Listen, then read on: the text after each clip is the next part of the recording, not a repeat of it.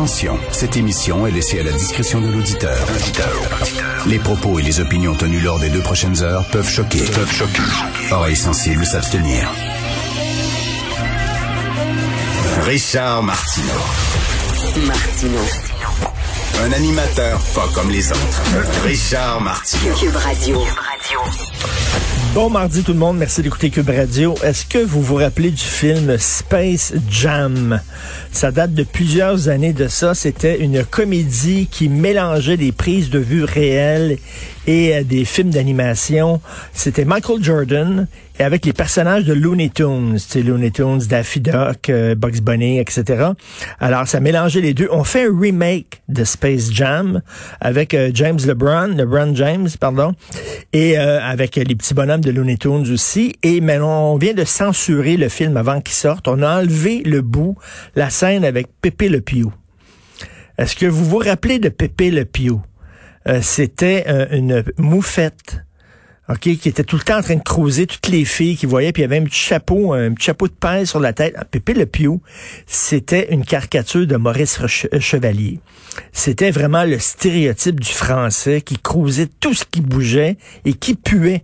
C'est pour ça qu'on avait pris une moufette, tu sais, le vieux stéréotype, les Français prennent pas leur bain, c'est pour ça qu'ils se parfument, etc. Fait que Pépé Le Pew était vraiment une caricature assez négative, assez insultante des Français, euh, à la limite agresseur sexuel, bon, et qui pue. Alors, ils ont enlevé la scène de Pépé Le Pew. Moi, j'ai dit, bon, c'est parce qu'ils ont, ils ont, ils jugé que ça allait fort sur le, sur le stéréotype français. Là. Non, c'est pas ça. C'est parce que dans la scène, Pépé Le Pew arrêtait pas de creuser. Vous vous souvenez, les filles se poussaient, les, les, les, petites moufettes femelles se poussaient quand on voyait Pépé Le Pew parce que quand il arrivait, il creusait tout le monde il était lourd. C'était vraiment comme DSK, là. Sais, il courait après les filles. Et là, dans le film Space Jam euh, numéro 2, euh, Pépé Le Pew agresse, là, vraiment écœure une fille et tout ça. Là, il y a une fille qui arrive puis qui verse un, je sais pas, un algif, je crois. Je pense qu'un algif puis tout ça, là. Puis bon, c'était ça. Mais là, on a dit que c'était c'est la culture du viol, etc. Donc, c'était pas très... C'est des comics, c'est des cartes c'est des comics, c'est un vieux personnage, effectivement très stéréotypé, mais rappelez-vous, c'est quoi la, petite, la petite souris qui était mexicaine? Iba, iba, arriba, arriba. OK, Speedy Gonzalez. Bon, mais euh, souvent, la petite souris était en train de dormir avec le, le sombrero sur la tête, sur le visage, là, un peu le, le, stéréotype du Mexicain paresseux qui était, qui était en train de dormir tout le temps dans les villages, dans les rues du village du Mexique. Bon, on a grandi avec ça. On n'est pas devenu raciste pour autant. Là. On a grandi avec ces personnages-là qui faisaient des stéréotypes. Là. Puis bon, j'imagine s'il y avait un personnage québécois, il aurait été avec une hache, puis une tuque, puis euh, euh, avec un, une chemise de chasse, là, puis il n'aurait pas été très, très sophistiqué, puis ça aurait été un peu un, gros farmer, un peu niaiseux, tout ça. Mais bref, ils ont décidé d'enlever Pepe Le Pew, il serait plus dans Space Jam, donc la cancel culture a encore frappé. Est-ce qu'on assiste à une nouvelle guerre de génération? C'est la chronique que j'écris aujourd'hui dans le journal de Montréal euh, parce que je suis tombé sur un texte dans le magazine Marianne d'un journaliste économique qui s'appelle Denis Lafay. Dans le journaliste dans le journal français, dans le magazine français Marianne. Et il dit, là, il dit en, gros, là, euh, monsieur, euh, la fille dit, regardez, là, ça fait un an, là. Euh, je pense que les jeunes ont fait beaucoup, beaucoup de sacrifices pour protéger les personnes plus âgées énormément de sacrifices, euh, confinement, masque à l'école, pas d'activité sportive, bon, pas de cinéma pendant longtemps. Bon, ils ont fait vraiment des sacrifices pour protéger les plus vieux. Là, il est temps que le mouvement s'inverse et il est temps qu'on pense aux jeunes. Parce que là, les jeunes commencent à dire, Christy, comment ça se fait, nous autres? Faut serrer la ceinture, faut rester en dedans, on n'a pas le droit d'inviter nos amis à la maison, on n'a pas le droit de faire des parties de fête, on n'a pas le droit de jouer au hockey, etc alors que on n'est pas, on n'est pas les plus vulnérables. Hein, on le sait, c'est les 65 ans et plus qui sont plus vulnérables. Et là, bon, pendant depuis un an, on fait payer tout le monde pour protéger cette euh, tranche de population là qui est vraiment à risque. C'est très correct, on le fait. Mais là, euh, Monsieur euh, Denis Lafay dit, regardez là, ils ont fait preuve de, de, beaucoup, beaucoup de solidarité. Ils ont fait beaucoup de sacrifices, les jeunes.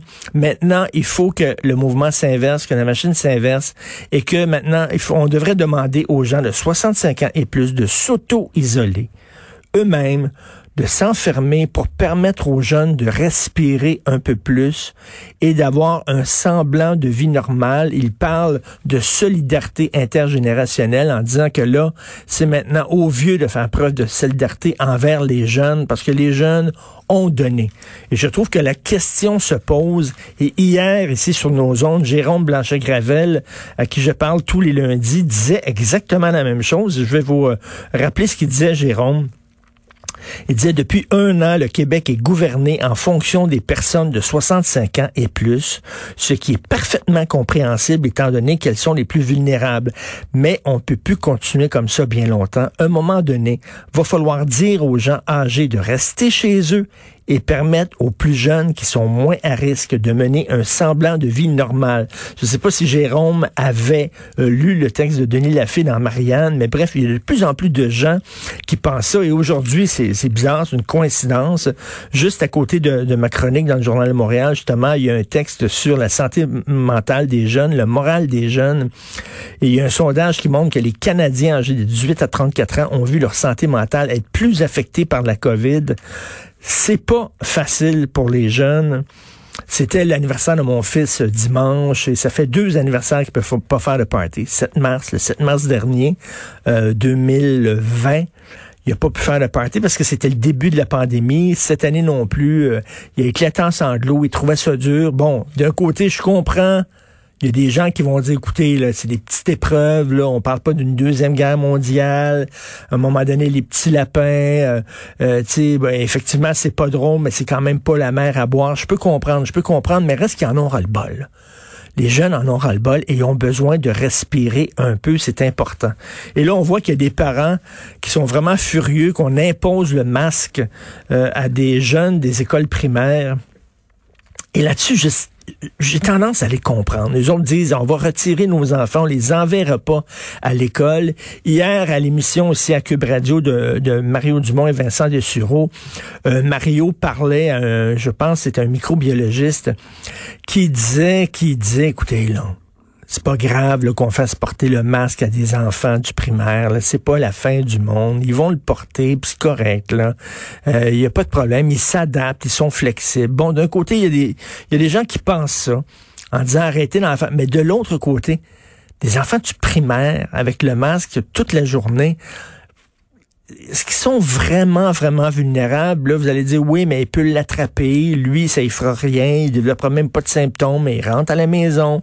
Puis il va le donner à, ses parents, etc. Je comprends ça, mais vraiment, là, y a-tu y a-tu des, des, des, études qui nous démontrent, il y a des gens qui vont dire, oui, mais il y a des éclosions dans les écoles, les variants, faut faire attention. C'est c'est pas évident, là.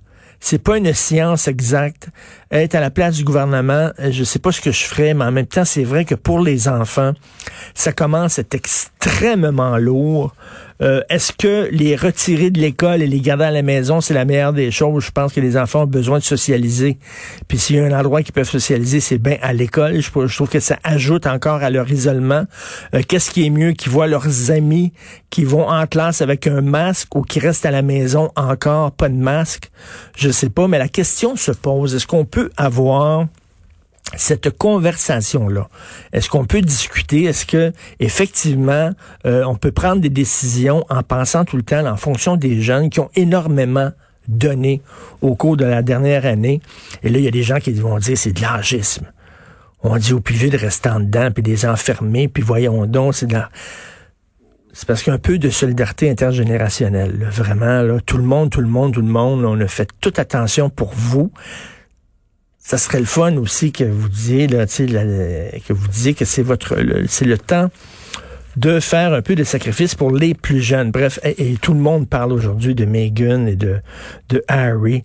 Tabarnouche qui ont, eu l'air vraiment d'une gang d'enfants gâtés. Sauf que dans de Gazette, Émilie Nicolas, elle trouve ça fantastique. Elle, trouve ça fantastique parce que Meghan, elle elle a dit Elle a dit que la famille royale a critiqué le fait que son enfant avait la peau un peu, un peu foncée. C'est drôle parce que le père même de Meghan Markle dit que c'est faux. Le père même de Meghan Markle dit que c'est complètement faux. Elle n'a absolument plus aucune pression. Mais bref, elle, elle a lancé ça. Elle dit pas non, tout ça. Oui, je fais, je suis victime de racisme tout ça. Meghan, Markle, elle a, deux parents. Un qui est blanc, qui est noir, puis elle, elle s'identifie comme noire ben, elle est 50-50, là. Elle pourrait s'identifier comme blanche aussi. Elle est, elle est métisse, elle est pas noire. Mais elle veut à tout prix s'identifier comme noire. Euh, c'est bizarre, c'est, elle, est, elle, est, elle, est, elle est pas noire. Puis même des gens qui ne savent absolument pas là, son passé, qui ne savent pas qu'elle a euh, des, des un, membre de, de, un de ses parents qui est noir, la regarderait puis dirait elle est quoi, sud-américaine, tout ça, c'est pas évident euh, qu'elle est noire. En faire tout de suite une histoire de racisme, je trouve, c'est sauter rapidement aux conclusions. Vous écoutez Martineau.